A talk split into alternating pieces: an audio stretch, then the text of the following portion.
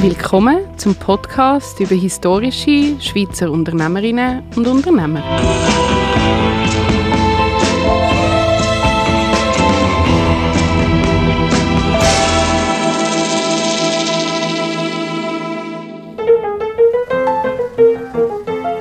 Sein Name kennt wohl jede und jeder.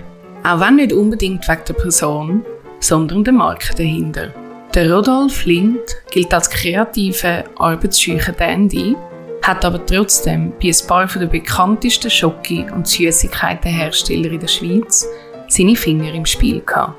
Bei welchen das war und was für Intrigen eigentlich hinter Lind, Sprüngli, Toblerone und Co. stecken, erfährst du jetzt in diesem Podcast.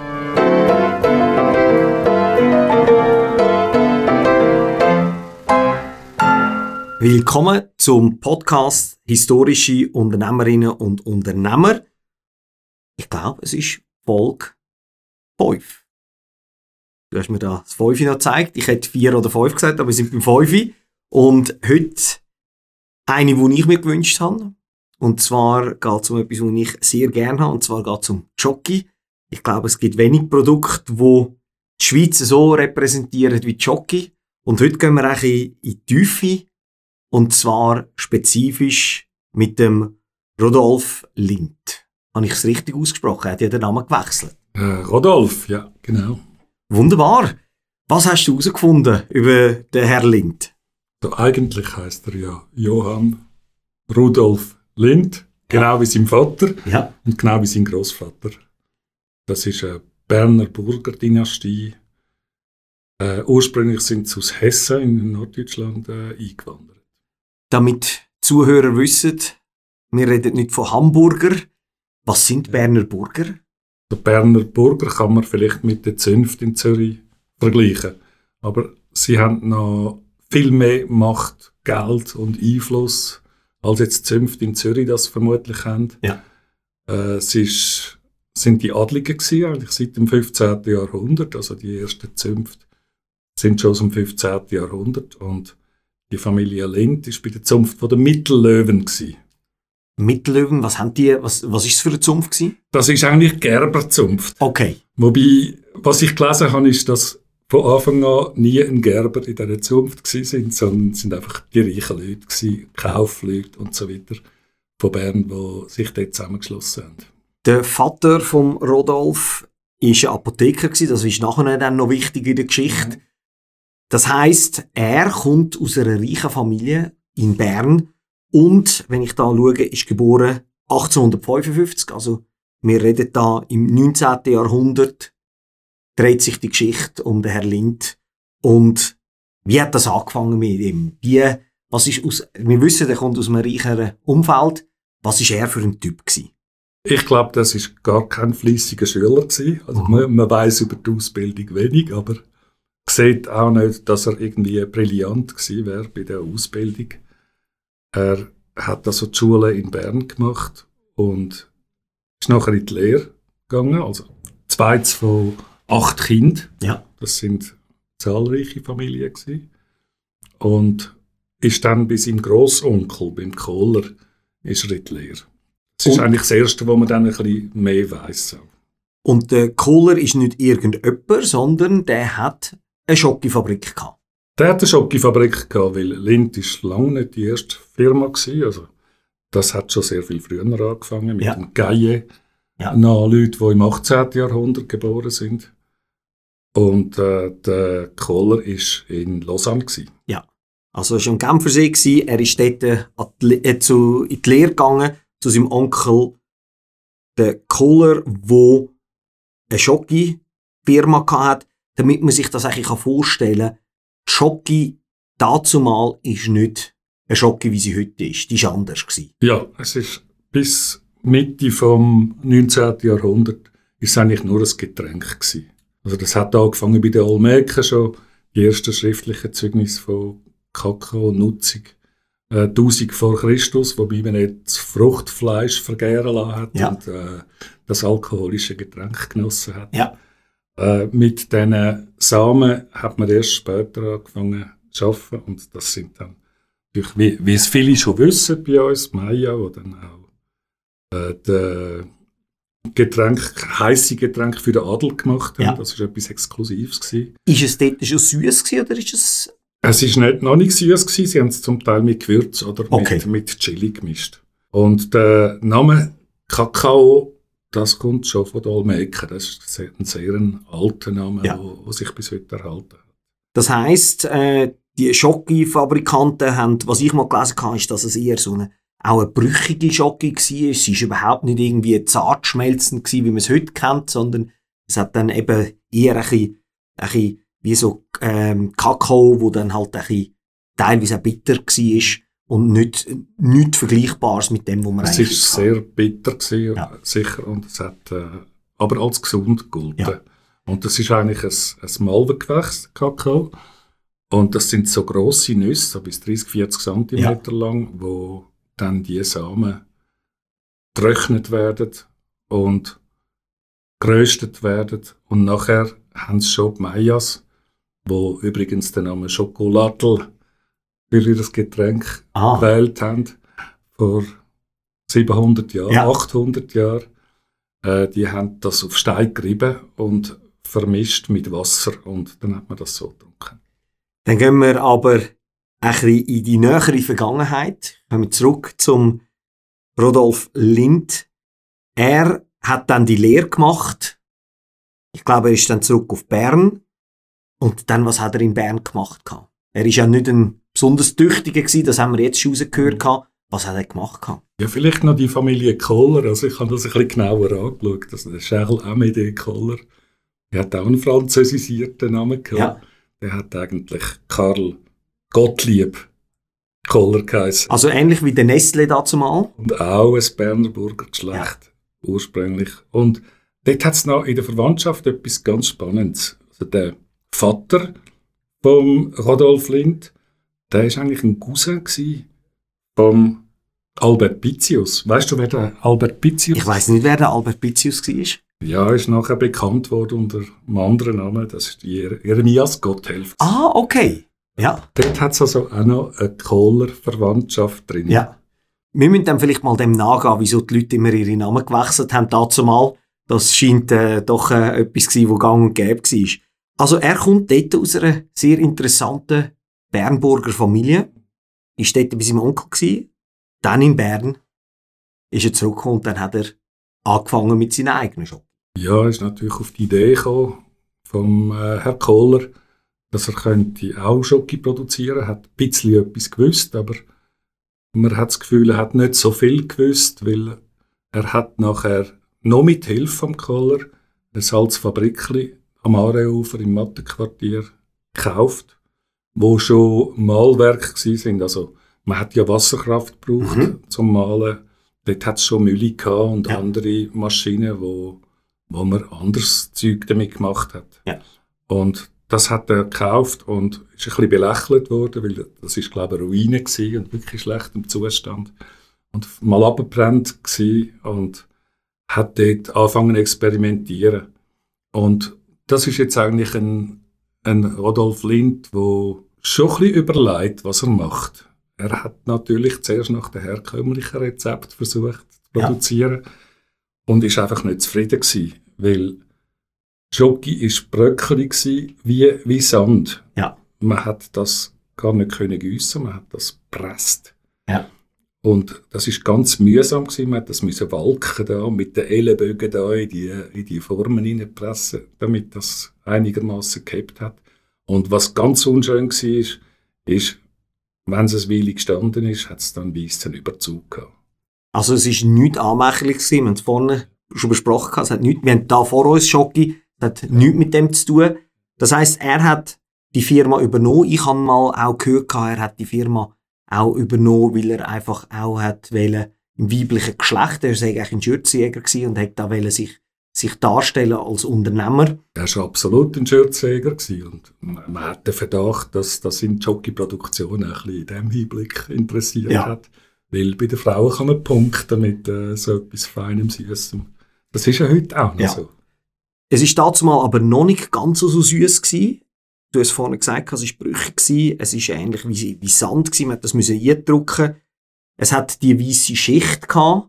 die Fettschicht drüber und er ist dann zu seinem Vater gegangen und hat ihn nach Rat gefragt. Der Vater, Der der Vater Apotheker. war Apotheker, gewesen, genau. Eigentlich hätte er schon von seiner Lehre her können wissen was, Ja. was das ist, aber eben, er war wahrscheinlich nicht sehr eifrig gewesen und Kohler war sicher froh gewesen, ist er wieder weg. Äh, er hat äh, ihm gesagt, das ist das Fett, das da ausgeschwitzt wird. Ein Fettfilm, wo, wo entsteht darüber. Eigentlich nicht schädlich, aber wirklich nicht schön. Ja. Und er hat ihm auch gesagt, wieso das ist. Weil es bleibt immer, nach dem Malen, bleibt ein Rest Wasser Mhm. noch in, den, in dem Brei rein und das Wasser muss komplett weg. Ja. Sonst kann sich keine Emulsion bilden. Ja. Und er hat ihm dann einen Tipp gegeben, noch ein bisschen Wärme einzusetzen, also Mhm. dass das ein bisschen wärmer ist und zweitens das länger zu bewegen. Weil es hat ja dort die Reiben gehabt, also das war eine ganz grosse Entwicklung gewesen vom, Süschach, Mhm. äh, schon viele Jahre vorher, der Mélangeur. Der Mélangeur, das kann man sich so vorstellen, so eine riesige Tonne mit einem Steinboden, Mhm. wo sich dann so Granitwalzen im Kreis umdrehen. Das Mhm. sind zwei riesige Granitwalzen, die sich im Kreis umdrehen. Ja. Weil der Kakao hat müssen möglichst fein gemahlen Ja. werden. Und äh, er hat nicht auf das gesetzt, weil er hat selber ein Gerät gebaut. Und das ist der, die sogenannte Längskonche. Konche, da steckt Muscheln drin, Mhm. weil ist eigentlich parallele Wände und eben ein gerundeter Boden. So wie bei einer Ja. Muschel die Rundung drin ist, was den Vorteil hat, dass es effizienter war. Also man hat, man hat am Boden unten hat man können malen und auf der Seitenwand hat man können malen und am Ende von der Bahn, von der rechteckigen Bahn, ist dann die Kakaomasse wieder drüber geschwappt. Ja. Sehr, sehr äh, intensiv gsi die Behandlung und auch sie hat Wärme produziert. Ja. Also das ist automatisch warm geworden, also nicht wenig. Ja. 74 bis 76 Grad Ja. Wärme ist da entstanden.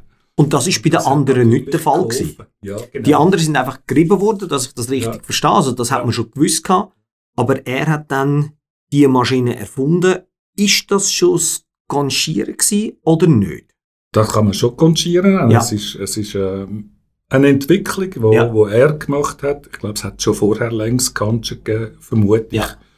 Aber äh, er hat das, dort hat er wirklich eine Entwicklungsleistung gemacht. Und äh, es ist ihm dann gelungen, auch das restliche Wasser aus dieser Masse rauszubringen.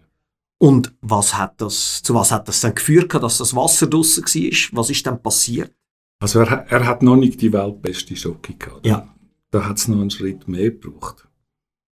Er hat, sagen böse Zunge, amoröse Ag äh, Ab Abenteuer Ja. gehabt und ist einmal am Wochenende äh, weg gewesen und hat seine Maschine weiterlaufen lassen. Mit der Was- Wasserkraft laufen die natürlich einfach und hat nachher gesehen, am Montagmorgen, oh oh, nach 72 Stunden hast du ein ganz anderes Produkt. Ja. Und das ist dann so wie eine, äh, eine flüssige Soße gsi, wo man hat können gießen und nicht mehr hat müssen pressen. Mhm. Und was auch noch ein Nebeneffekt war, die Bitterstoffe sind völlig verschwunden. Und mit Güssen, das ist der Begriff, den man heute kennt mit Chocolat Fondant. Das ist Schokoladfondant, Ja, Schmelzschokolade. Schmelz, Ja. Und er ist natürlich, hat sofort eingesehen, was das für einen Wert hat, Ja. die Erfindung, weil das ist jetzt wirklich die beste Schocke von der Welt gewesen. ja. Er hat äh, noch ein bisschen Kakaobutter dazugefügt, dass es noch ein bisschen sämiger geworden ist und eben Zucker, klar. Zucker hat man aber schon früher beigefügt. Ja. Und hat dann das angefangen zu verkaufen. Er hat ja auch Confiserie in Bern und hat das angefangen dort zu verkaufen und sehr kleinem, mit sehr kleinen Mengen, auf sehr kleinem Niveau noch. Aber Und das hat hervorragend natürlich Sehr schnell Ja. umgesprochen. Und die Konkurrenz hat sich zäh ausbissen und nicht. Wie macht er das? Ja. Ihm das Rezept zu klauen. Ja. Weil er hat einfach die Erfindung und der Zufall hat zu dieser hervorragenden Schocke geführt. gehabt. Niemand hat gewusst, wie man die macht. Das war sein Geheimrezept. gewesen. Ja, Ähm, und der war 24 etwa gewesen Genau, und er das dort jung gewesen. Geheimnis können 20 Jahre lang behalten. Und da reden wir eben davon, er ist 1855 geboren, 1879 hat er dann die Konditorei aufgemacht gehabt. Dann ist jemand anders ins Spiel gekommen, ein Zeitchen später, knapp zehn Jahre später, wo man dann später noch kennt mit seiner Schocke, und zwar ist das der Berner Confiseur Jean Dobler gewesen. Der hat dann angefangen, die Lindschocke zu verkaufen. Du hast gesagt, er hat eigentlich nur wenig produziert. Das heißt, er hat dann die angefangen zu verkaufen. Den Jean Dobler kennt man später wegen der Toblerone, wo wir nachher noch werden drauf kommen. Was hat er für eine Rolle gespielt beim Lind? Ja, der Lind, der wäre jetzt eigentlich gern mit einem Sack voll Schocke in die Mädchenpensionat. Da war er Mhm. bekannt gewesen dafür. Ja. Um das dort ein bisschen verteilen Ja. und, und sich in neue Abenteuer zu stürzen. Aber äh, er hat seine Schocke eben auch dem Konkurrent, also der Ko hat selber, hat selber eine Konfiserie auch in Bern gehabt, hat er ihm auch zum Verkauf gegeben. Und weil die Nachfrage so groß war, hat er gesehen, ich muss das irgendwie vermarkten. Ja. Aber er ist natürlich ein Berner Bürger, er ist ein Nobler, er will nicht verkaufen selber, er will nicht auf die Reise mit, dem, mit dem Köfferli zum, zum Bestellungen. Mhm. Also Lind will nicht selber gehen in die Welt raus. Ja, Das interessiert ihn auch nicht Ja. groß. Er hat ja genug Stutz. Ja. Er muss eigentlich ja gar Ja. nicht arbeiten. Hingegen der Dobler, der hat das der wollen. Dobler, der hat das wollen. Und die haben dann ein Abkommen gemacht, dass er von den Umsatz 18 18 Prozent haben wir da. Ja. überkommt und hat natürlich stapelweise Bestellung gebracht. Er hat noch zwei Vertreter gehabt, auch im Ausland, also in Deutschland zum Beispiel. Und er hätte können, man redet von drei oder vier Fabriken auftun, von dieser Größe, die er gehabt hat. Also er ist ins Ausland gegangen, hat den Vertrieb gemacht, aber hinten dran ist nicht genug Produktion vom Lind gekommen und der Dobler ist dort mit abgesagten Hosenbeinen und hat viel mehr können verkaufen. Ja, das hat ihm natürlich sehr gestunken. Er hat es aber gleich zehn Jahre lang gemacht, bis ihn dann der Lind endgültig vergrault hat, weil er mit den Prozent immer mehr oben ist. Mhm. Weil er hat gefunden, ich verkaufe ein exklusives Produkt. Ich, es muss kein Massenprodukt sein. Mhm. Ich bin der Einzige, der das kann. Also halte ich den Preis hoch und ja, mache mir die Pfoten nicht dreckig. Ich, ich, muss nicht, ich muss nicht mehr arbeiten als jetzt. Ich verdiene so schon sehr gut. Und ich glaube, das ist ja auch der Nukleus, wieso heute Toblerone auf der ganzen Welt ist, weil der hat schon früh dort das Vertriebsnetz aufgebaut. Er hat den Vertrieb gemacht von Lind, hat immer weniger Prozent bekommen und hat gesagt, ich mache meine eigene Schocke. Und das ist die berühmte Toblerone. Ähm, ich habe zuerst Ja, Toblerone kommt erst viel später. Ah, die kommt erst viel später. Die kommt also erst äh, 1908 dann Okay. Und das sind eigentlich dann schon die Erben von Jean Tobler gewesen, Ja. die Toblerone erfunden haben. Er ist 1905 gestorben. Ja. Aber äh, die äh, Fabrik, die hat er natürlich dann aufgemacht, weil er gefunden hat, ich Ja. lasse mich nicht mehr über den Tisch ziehen Ja. Von dem äh, adligen Schnösel da. Ja. Und ist dann im 99, 1899 ausgestiegen. Und Und- hat den Battle hingerührt. da ich immer, bin ich immer im, im falschen Glauben gewesen, dass es Dobler One heißt. Ich habe die Geschichte dann auch allen erzählt, aber es ist nicht Dobler One, sondern es ist eine Zusammensetzung von Dobler, seinem Namen, und Torone, was, äh, glaube ich, Nougat, äh, Mandel, ähm, Honig. Honig gemisch ist. Und das ist die Zusammensetzung also von Dobler und, Tobler, äh, und Torone, die Toblerone. Und er hat dann an, also seine Nachkommen haben dann angefangen, das zu verkaufen und sehr erfolgreich. Wir gehen aber zurück zum Lind. Also er hat das exklusive Produkt gehabt. Niemand hat gewusst, wie man es macht. Er hat viel Geld damit gemacht, hat es aber gar nicht nötig gehabt. Dann kommt ein Zürcher ins Spiel. Und Mhm. das ist der Sprüngli gsi. Ja. Darum heisst es Lind und Sprüngli. Die haben sich dann zusammengeschlossen. Was ist dort genau passiert? 1899. Brüngli in Zürich war auch eine von der ersten Fabriken. Gewesen. Also nach dem Geier, dem Süscher und dem Kohler ist 1835, 1845 bereits äh, David Sprüngli äh, in Zürich mit Konfiserien aktiv gewesen. Und das ist die Konfiserie, die wir heute noch. Genau, das hat sich dann später geteilt Ja. in den Fabrikationsbetrieb Ja. und den Konfiseriebetrieb. Ja. Das sind zwei Erben, gewesen, die sich das aufteilt haben. Äh, Lind und Sprüngli als Fabrik Ja. ist dort entstanden. Weil der Rodolf hat gefunden, äh, ja, jetzt muss ich verkaufen, weil ich steige nicht in die Hose und das selber vermarkten. Ja, das ist ist jetzt gut, wenn ich das verkaufe. Mhm. Und, aber zu seinen Bedingungen. Ja. Und hat natürlich nicht lange müssen warten, weil die sind Schlange gestanden, die Investoren. Und er hat sich dann für den, der am meisten gezahlt hat, wahrscheinlich, im fernen Zürich entschieden. Und der David Sprüngli hat dann eine Kaufofferte gemacht von 1,5 Millionen Goldfranken.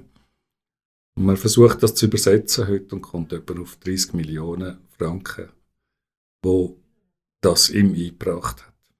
Und da reden wir dann davon, dass er ihm dann einfach gesagt hat, hey, du musst das einfach ein bisschen länger malen. Nicht nur, er hat das bei der Fabrik in Ja. Bern übernommen und er hat das Rezept übernommen und er hat den Namen übernommen. Das er heisst, hat sich natürlich dort schon einen Namen gemacht. Ja. Lind ist sehr bekannt gewesen. Übrigens Lind, ihr seht ja auf diesen Packungen von, von Lind und ja, wo wir ja da haben. seht ihr, seht ihr überall das goldige Zeichen drauf. Ja. Und das ist eigentlich sehr schwierig zum Dechiffrieren, weil es so ein bisschen, es ist so ein bisschen vermäulert. Sieht eigentlich aus, als wäre ein Drache drauf, wenn man es anschaut. der. Drache ist eben der Lindwurm Ah, vom, vom Lind. Und äh, die Firma Sprüngli hat einen Halbmond und einen Stern. ah, und das ist dann zusammengesetzt worden. Das ist zusammengesetzt worden und wenn er, wenn er so ein Pack mal anschaut, dann dann sieht man das da Achtet drauf. Ich habe mich nie geachtet. man sieht und den Stern man und den Halbmond nicht wahnsinnig Ja. gut. Aber man sieht den den Drachen schon. sieht man gut. Ja, Und ich nehme auch an, äh, der hat das unbedingt wählen, darum ist auch wahrscheinlich der Name Lind zuerst gekommen. Es ist nicht Sprüngli und Lind gewesen, sondern es ist Lind und Sprüngli gewesen. ja er Das- hat denen alles diktiert. Genau, das nimmt Also es ist an. nicht nur äh, die Übergabe von diesen von diesen Werten, sondern er ist auch im Verwaltungsrat Ja. und sein Bruder ist auch noch im Verwaltungsrat und sein Cousin ist Prokurist gewesen. Also er hat alles vorbereitet, um später sogar vielleicht die Firma mal übernehmen. Also Ja. man, man hat den Verdacht, dass er das eigentlich angestrebt hat und die fleissigen, aufstrebenden Zürcher dermaßen genervt und verrückt gemacht durch seinen Eigensinn, dass, äh, dass sie den Battle würden einschmeißen. Und da reden wir auch davon, das ist immer in dieser Zeit auch, er ist Berner gewesen, der Lind, also Katholik, und der Sprüngli ist Protestant gewesen. Also, das ist die Arbeitsmoral vom Protestant ist auf das Laissez-faire vom Katholik geschossen. Das ist zum Untergang geweiht gewesen von Tag 1 wahrscheinlich. Äh, und die sind immer aneinander geraten. Und da gibt's wahrscheinlich, wie du da sagst, auch irgendwelche Befindlichkeiten und Ideen, wo, wo nicht so offensichtlich sind, wo vielleicht der ein oder andere Firma hat übernehmen. Auf jeden Fall haben die sich dann getrennt. Ja, eine gewisse Vorlaufzeit gewesen. Man, man hat nachher erst gewusst, wieso, dass jetzt fünf Jahre später äh, die Familie Lind aus dem Verwaltungsrat und aus der Firma austreten. Das ist sind. 1905. Weil sie haben schon ein bisschen vorbereitet. Ja. Sie haben nämlich eine neue Fabrik. Ja. Also sehr schlitzohrig, neue Fabrik in Bern aufgestellt. Und dort wollen Lind und Sprüngli Konkurrenz machen. Das ist A und W Lind in Bern. gsi. Also das heißt, die haben sich von Anfang an nicht verstanden. Die haben andere Interessen gehabt.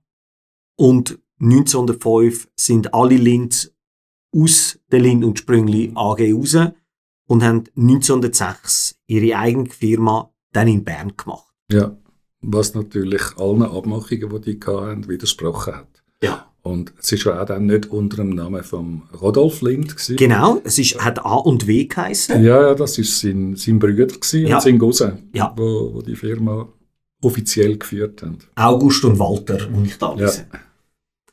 Das heisst, äh, die haben das, die haben das geschickt machen, aber da haben sie nicht mit dem David Sprüngli gerechnet, wo dann wahrscheinlich Nachkommen, genau. seine Nachkommen, wo dann, wo dann aggressiv das wahrscheinlich dann auch ihre Rechte geltend gemacht haben. Ja, sie haben äh, einen Prozess angestrengt ja. und haben den Prozess drei Jahre später auch gewonnen. Das heisst, Fabrik abgeben, Konventionalstrafe zahlen. Da ist es um grosse Beträge gegangen. Also das Bundesgericht hat dann 20 Jahre später festgestellt, dass er 800'000 Stutz muss Konventionalstrafe zahlen und alles abgeben, was die neue Firma beinhaltet. Und nach dem ersten Gerichtsurteil ist der Rodolf Lind dann gestorben. Also das ist bei drei Jahren, drei Tage nach dem Urteil Ist er gestorben? ist er gestorben. Und man kann sich jetzt vorstellen, dass ihn das schon recht aufgeregt hat. Ja.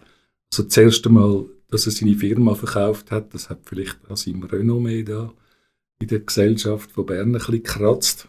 An, den- an den Und Zürcher verkauft. Ja. Der, und der, die Niederlage im Gericht dann gerade nochmal. Mhm. Vielleicht hat er das nicht vertreibt. Ja. Oder er war einfach so ein Choleriker, gewesen, dass er sich da ins Grab geärgert hat.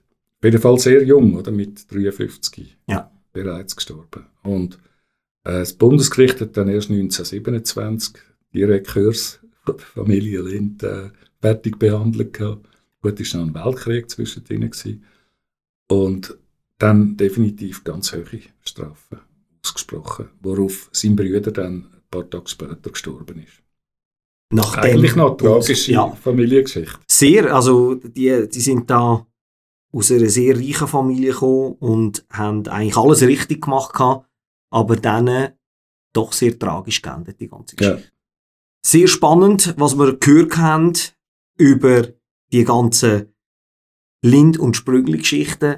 Ich glaube, dass wenn wir den Hörern nicht vorenthalten, du hast, bevor wir abschließen und über ihn reden, du hast auch dich sehr fest mit der Schocki-Szene Schweiz auseinandergesetzt. Du hast rumgeschaut, gehabt, was es da alles gibt. Was sind so dort deine Erkenntnisse? Was hat es dort alles gegeben? Du hast da auch ein Blatt, wo man vielleicht nachher dann auch digitalisieren und aufladen, wo man sieht, welche Firmen sind alle gegründet worden. Und das sind doch einige gewesen. Kannst du ein bisschen etwas darüber erzählen, wie da die, die Schocki-Landschaft Schweiz ausgesehen hat? Ja, es hat eben die, schon, schon einen Haufen Verwandtschaften einerseits gehabt.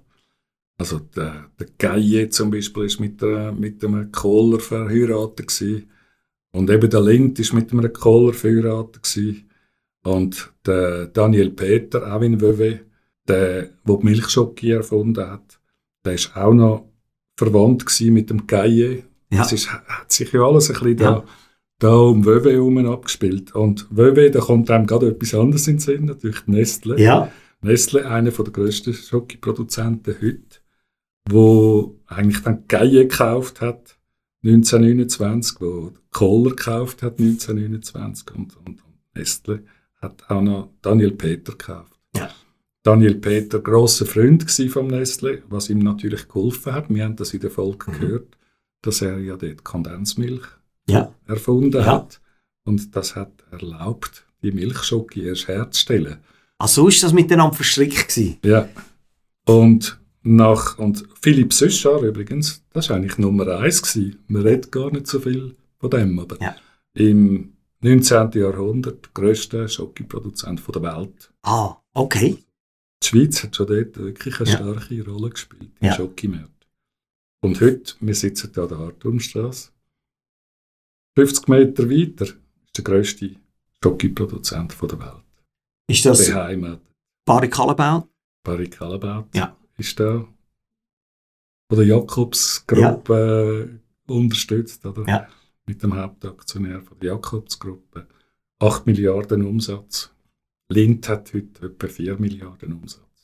Sie tun ja nicht Schoki produzieren, sondern ich glaube, in erster Linie äh, haben sie äh, Kakao, wo sie dann an andere geben, wo Lind hingegen das für sich selber dann produziert. Richtig, sie machen Grundprodukte.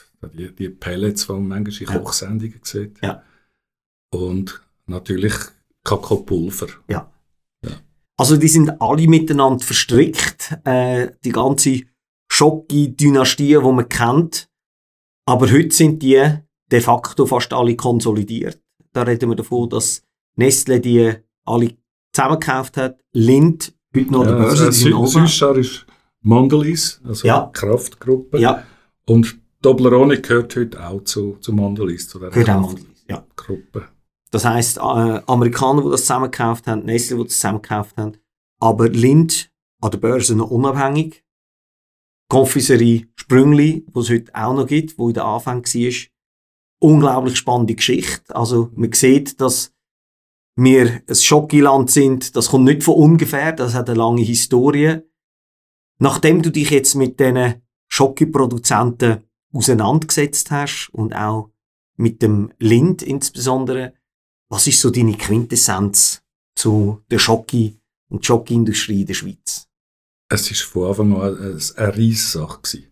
Und es hat ja viele Italiener in der Schweiz gehabt. Ja. Und in Italien ist eigentlich viel mehr Schoki früher äh, gegessen worden. Ja. Man hat da auf dem März so eine Paste gemacht aus Zucker und gemahlenem Kakao, Ja. wo man teuer verkauft hat. Und die Italiener haben, haben auch ein bisschen die Schokikultur in die Schweiz gebracht. Es waren nicht nur die reichen Leute, gewesen, die ihre Getränke hatten. Und es ist heute noch eines der wichtigsten Schoki-Produzenten oder Importeure und Exporteurenländer. Wichtige Erfindungen wie Haselnuss-Schoki, eben Milchschoki haben wir schon gesagt, Toblerone sind da passiert. Sonst sind die Engländer eigentlich noch, Fry Sons, die haben sehr viele Erfindungen gemacht, die überhaupt die heutige Schoki erst ermöglicht haben. Und Belgier, Ja. das ist ja auch Callebaut, Ja. eine belgische Firma, die auch noch ganz einen grossen Wert haben. Jetzt haben wir über eine halbe Stunde über Schoki geredet. Wir haben die Schoki vor uns. Ich würde sagen, als Abschluss suche eins aus von diesen Mini-Pralinen, die wir da haben. Und ich nehme eins. Du bist ja nicht ein riesen Schoki-Fan. Ich nehme jetzt eins mit Nougat. Perfekt. Weil der Lent ist mir nicht so sympathisch. Wir Ja. haben letztes Mal darüber, darüber geredet. Genau, ich glaube, das ist auch immer etwas, wo, wir, wo du ja letztes Mal schon gesagt hast, es, in, den, in deinen Recherchen werden die Leute einem sympathischer und andere weniger sympathisch. Der Lind hat zu denen gehört, der nicht so sympathisch war, aber hat grossartige Schocke gemacht. Danke vielmals fürs Recherchieren und bis zum nächsten Mal. Ja, guten. tschüss, danke.